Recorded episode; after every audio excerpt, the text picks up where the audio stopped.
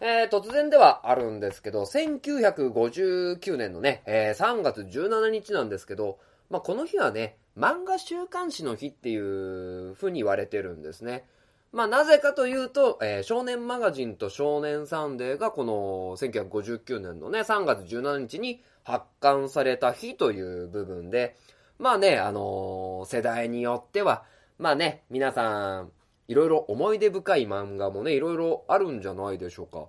まあ、例えばね、マガジンだったら、はじめの一歩なんてもう今100巻超えてますしね。まあ、今でもフェアリーテールだったり、ダイヤのエースだったりとか、あの、若い人も、あの、見る番組が結構多い。で、まあ、サンデーで言うと、やっぱりあだち充先生ですね、僕としては。まあ、タッチだったり、H2 だったり、あとは高橋留美子先生のうる星やつら。あの、今でもね、えー、メジャーだったり、あの、犬夜叉も高橋留美子先生の作品ですよね。まあ、そういう風にね、あの、時代と世代ごとに、あの、思い出深い漫画もね、あの、結構多いんじゃないでしょうか。ちなみにこの3月17日という日はね、あの、豊臣秀吉、まあ、日本でね、あの、初めて、日本統一を、えー、した大人物ですけど、まあその人もね、3月17日に生まれたそうですね。まあまあ、あのー、これはね、えー、余談ではあるんですけど、まあ3月17日に生まれた人物がもう一人いてね、まあ1981年の3月17日に、書店ボーイが誕生しました。書店ボーイ 誕生日おめでとう自分で言っちゃってます勝手になラジオ第62回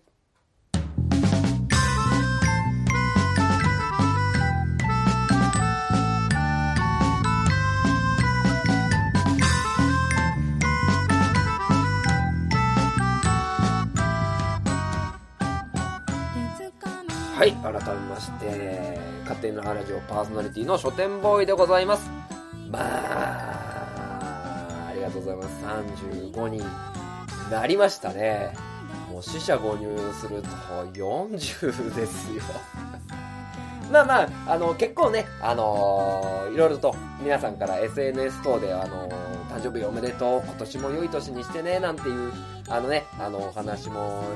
いただきまして、あのー、ありがとうございます。これからもね、えー、頑張っていこうかな、なんて思ってます。まあ、誕生日もね、あのー、奥さんがケーキを作ってくれたりとか、あのー、誕生日だよって息子に言ったけど、あっち行ってって言われたりね、あの、楽しい日をまあ、過ごさせていただいたんですけど、まあ一つね、疑問としては、あの、こんな風に喋ってて、もう、大丈夫かな ?35 でっていうのはちょっとあったりはするんですけど、まあまあね、あのー、楽しんでいいかななんて思ってます。まあそんな風にね、番組も進めていこうかななんて思ってますけど、まあ今回のね、えー、前半は、まあ、35歳ってどんな世代なの？っていうところを前半で紹介させ、えー、前半でお話しさせていただくのと、あとは35歳のチェックリストという本がございますので、後半そちらのご紹介をさせていただきたいと思っております。まあ、という部分でね、えー、35になりましたけど、この間、あの、いろいろとね、あの、身体年齢測られるね、ものをやってみたら、身体年齢23歳で出ましたので、まだまだ若い者には負けんぞという感じで、えー、お送りさせていただきます。この番組は愛知県東海市に住みます書店ボーイが勝手にお送りするラジオです。スタートします。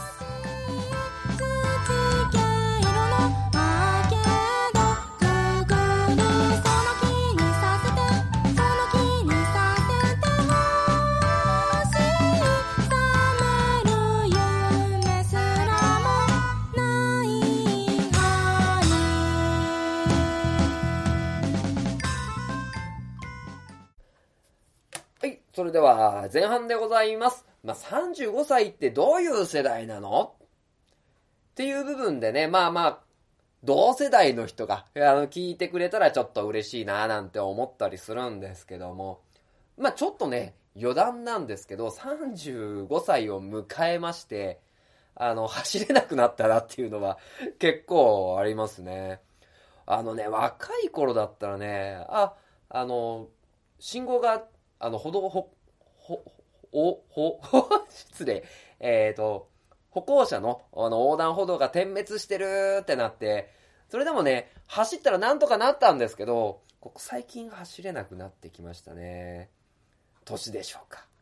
まあまあ、それはいいとして、まあ本題に、まあ入らせていただこうかななんて思ってるんですけど、まあ35歳ってね、結構難しい世代ではあるかななんと、なんて思ってるんですけど、ちょうどね、あのー、いろいろネットで調べてみると、段階ジュニア世代とミニマムライフ世代。で、なおかつ、ゆとり世代との結構狭間だなっていうところでね、あの、どこに属してるんだっていうところが、まあ、あるんですけど、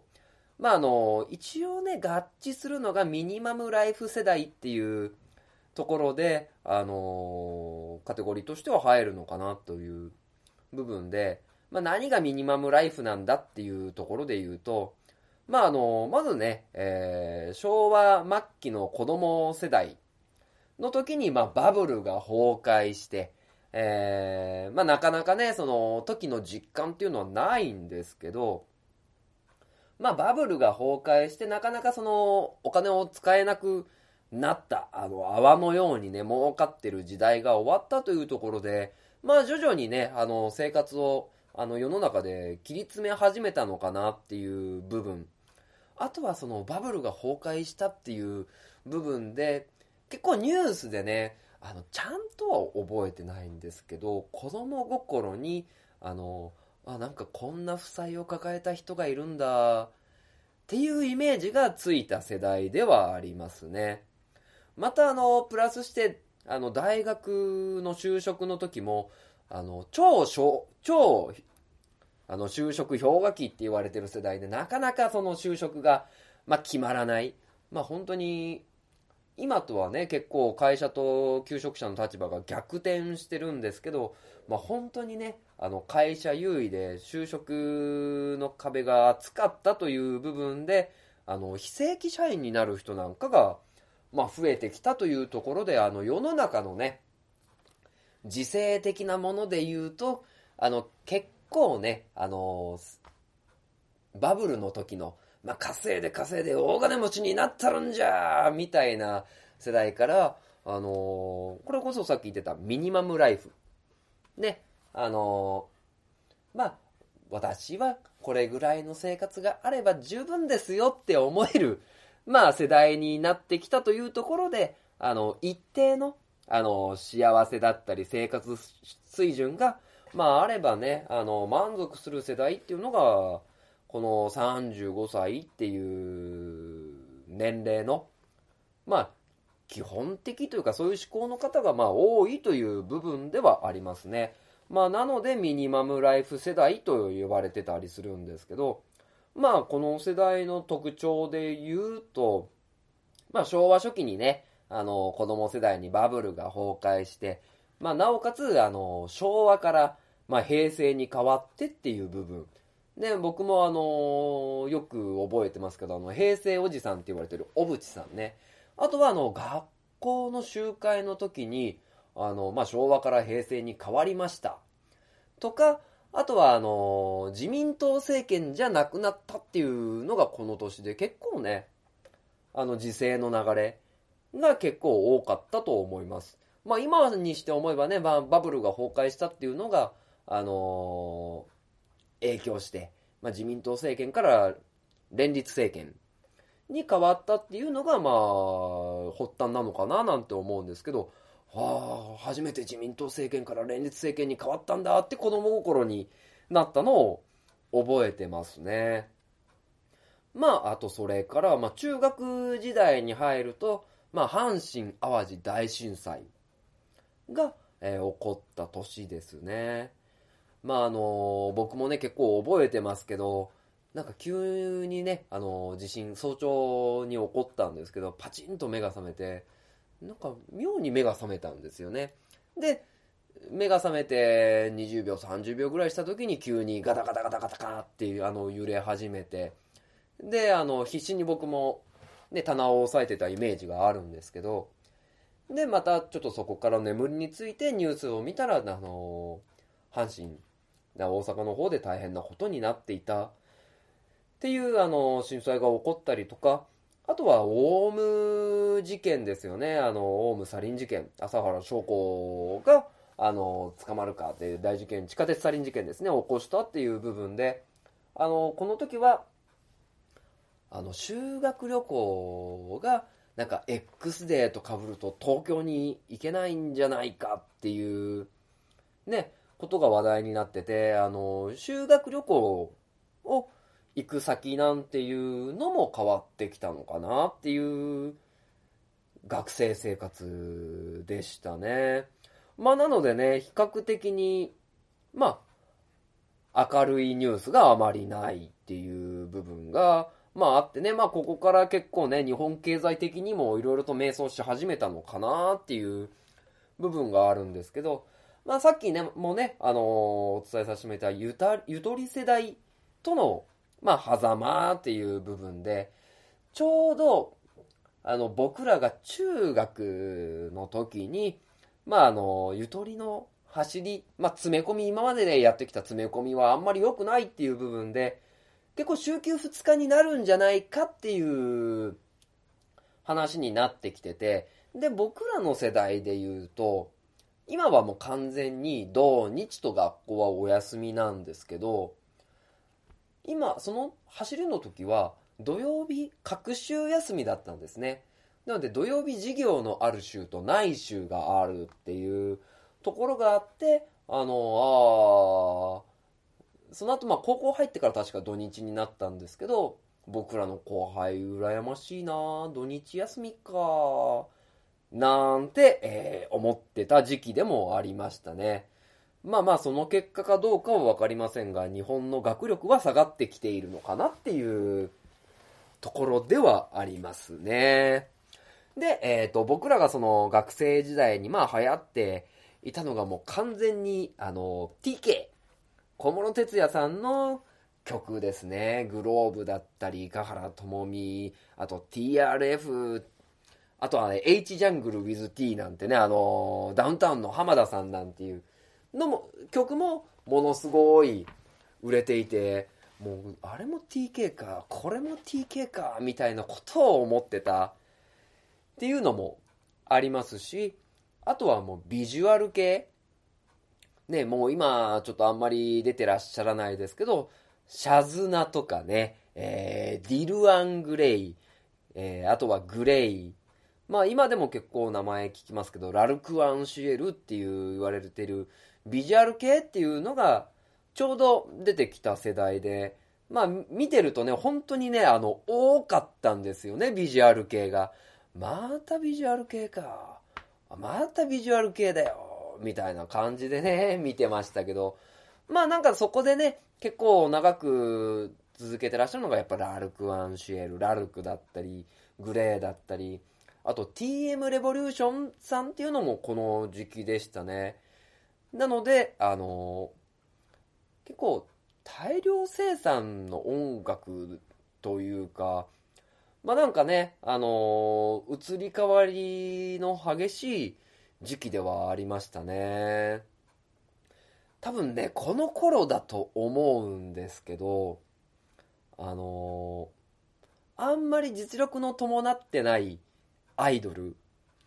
が、あのー、歌唱力においてですよ。歌唱力において、この人すごい歌下手だなっていう人が結構増えたのかなっていう気はしますよね。あの、昔だったら、あの、松田聖子さんとか、あの、中森明菜さんとか、あの、そういった、本当に歌も上手で、ビジュアルも美人っていう人が、まあ、いたんですけど、まあまあ、名前は挙げないですけど、本当にビジュアルだけで出てしまって、結局、まあ、この間の、その前にお話しさせてもらったビジュアル系と一緒ですよね。あの、今、2016年において名前を聞く人が、まあ、あまりいないなっていうまあ TK 小室哲哉さんのイメージが強いんですけどなんかその大量生産あの同じような歌詞が並んで、えー、同じような歌でっていう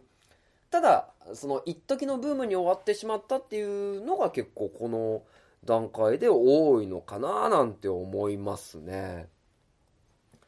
まあ、あとは、僕らの時代はパソコンもね、まだメールなんていうものがなくて、ちょうど DOSV なんて使ってた時代で、まあ Windows 98が出て、まあそれが僕が16、7の時ですけど、まあそこからね、ガラッと、まあパソコンも、まあ昔はなかったんですけど、それからないといけない時代になってきたというところで、まあ IT の分野で言うと結構革命的なあのことが起こった時期でしたね。まあなのでね、まあミニマム世代って言われていて、まあ今ね、あのー、また徐々に若い人なんかで言うと、起業するんだっていうね、意識の高い方っていうのもいる。一方で、まあ、35の人っていうのは、まあ、どちらかというと、まあ、ミニマムライフ。まあ、これぐらいの貯金があって、最終的にこういう風な、あの、ものがあればいいかって言われてる、やっぱりその、狭間の世代なんですよね。今、結構ね、あの、起業して頑張るぞっていう人も多いようなイメージが、まあ、あるんですけど。まあ、あと何と言ってもね、あの、僕らの年齢のヒーローといえば松坂大輔投手ですね。まあ、今ソフトバンクでまだ頑張って、今季どうなるかっていう部分なんですけど、まあ、あの時期のね、えー、松坂大輔はまあ、すごかったなっていう。まあ、僕がね、あの、高卒18歳でね、あの、ファーストフードの会社に入って月給ね、18万ぐらいでやってた時に、まあ、松坂大輔さんにおいては、まあ、1億ぐらい稼いでたという、まあ、部分も、まあ、あって、ね、僕が高卒で入って、同じように大卒で、大卒でね、あの、新入社員の方が入ってて、入ってきた時にね、あの、書店ボーイ世代なんて、だなんて言ったらね、上司に、お前何様だなんて言われたことも、まあ、あったりしますけど、まあね、あのー、まあ僕学生時代にね、マクドナルドでバイトをしてて、まあそこの、マックでね、あの結構お世話になった人がいて、まあ今でも家族ぐるみの付き合いをさせていただいてたり、まあ夏休みにね、その、お家に週3で泊まってたりしたんですけど、まあ今思えばものすごい迷惑っすよね。あの本当に息子の友達、高校生の友達が週3で泊まりに来たら、そりゃ、親としちゃ、鬱陶しいですよね。もう僕とそんなに、今の僕の年齢とあんまり変わらない年齢だったと思うんですけど、まあ、鬱陶しいだろうなっていうところを、まあね、あのー、それでもいいよいいよって。で、それも、今でもね、あのー、気にかけてくれてるっていう部分ではね、あのーなんて言うんですかね。まあ、世代としてやっぱりバブル体験してきたっていうのもあるかもしれませんけど、今、あの、息実息子がね、あの、夏休みに週3で泊まりに来られたら、おい、うっとうしい、週3やめろっていうような気はするんですけど、まあ、あの、そういう人たちとのね、あの、つながりっていうのはやっぱり大事なので、まあそういうところもね、あの、これ、この35、という年齢を超えてきて、まあ、まだまだ自分自身成長段階、器の広い大人になるために頑張っていかなきゃななんて思いましたね。じゃあ世の中の35歳、頑張ろうということで、コマーシャル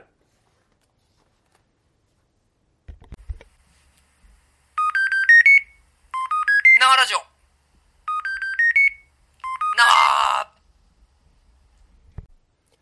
書店ボーイの花本が上手になりたいのコーナー。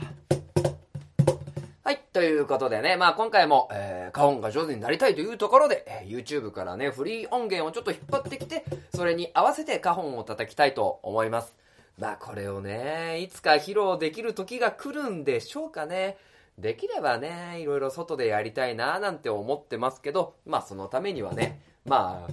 一人でね、あの、金山駅でポコポコ叩いてもね、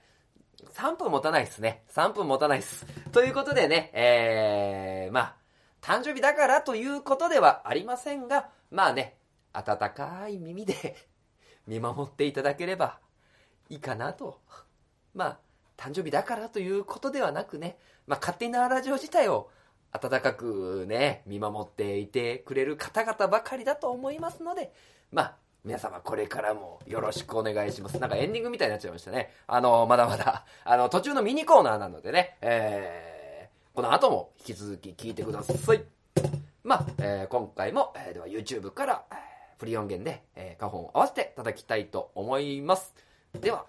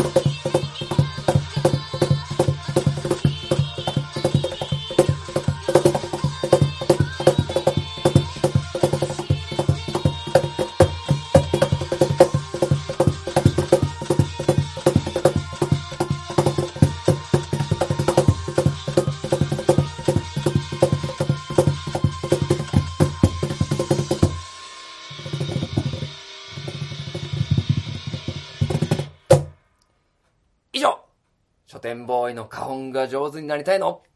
コナでした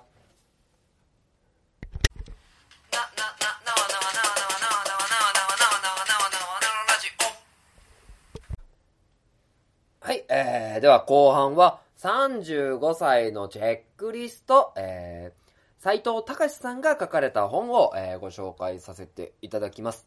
まあ、結構ね、何歳までにしたいこととか、あのー、年齢系の本って結構多いんですけど、まあ今回はね、あの、僕が35歳になったというところで、この、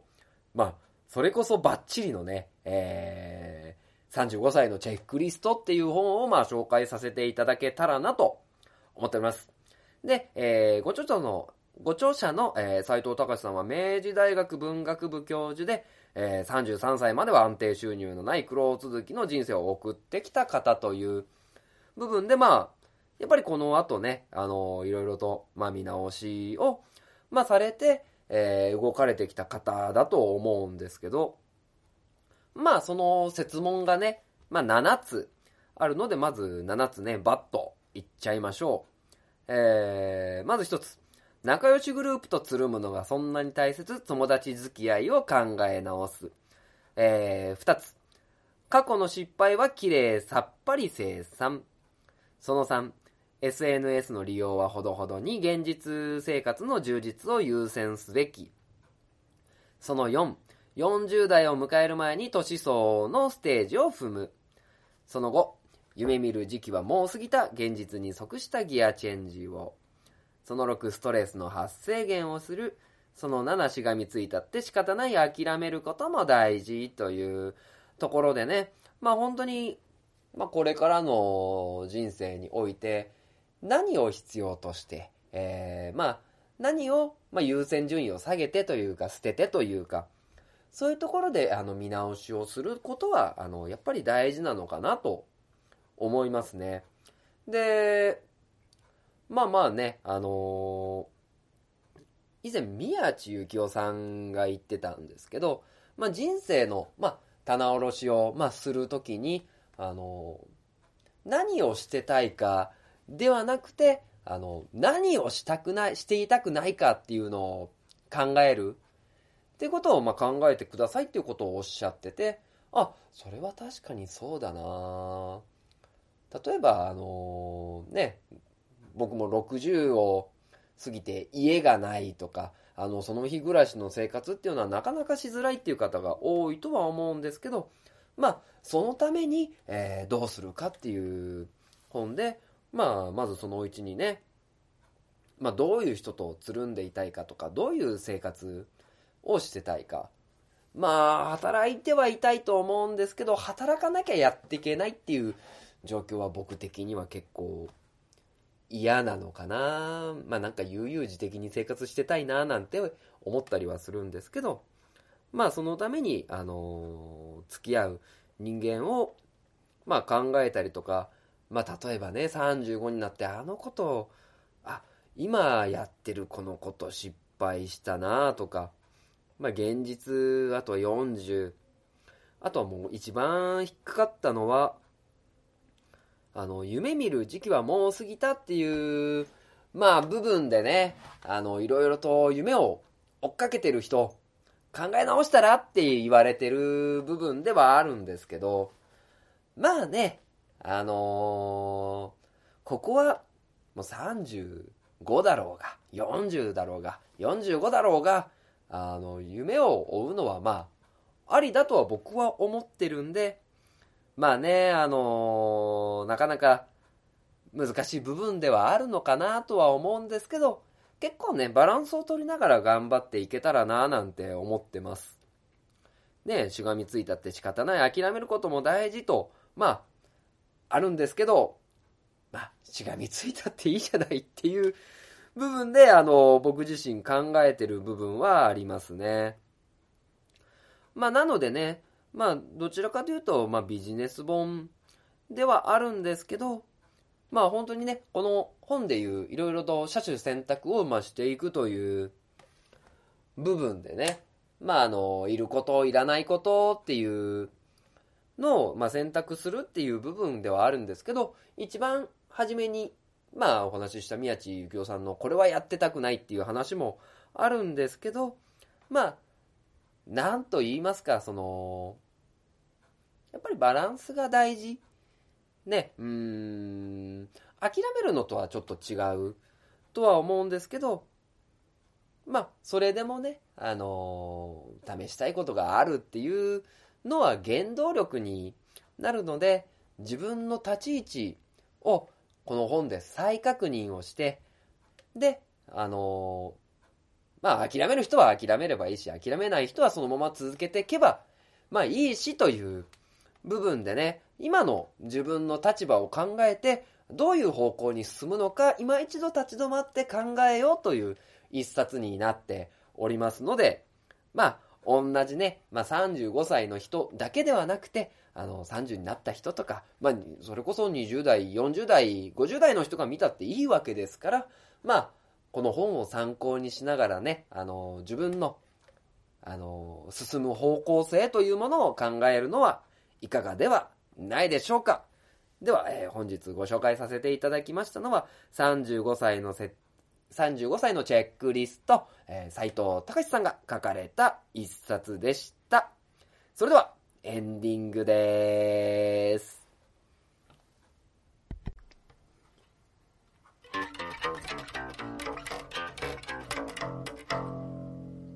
勝手なラジオ。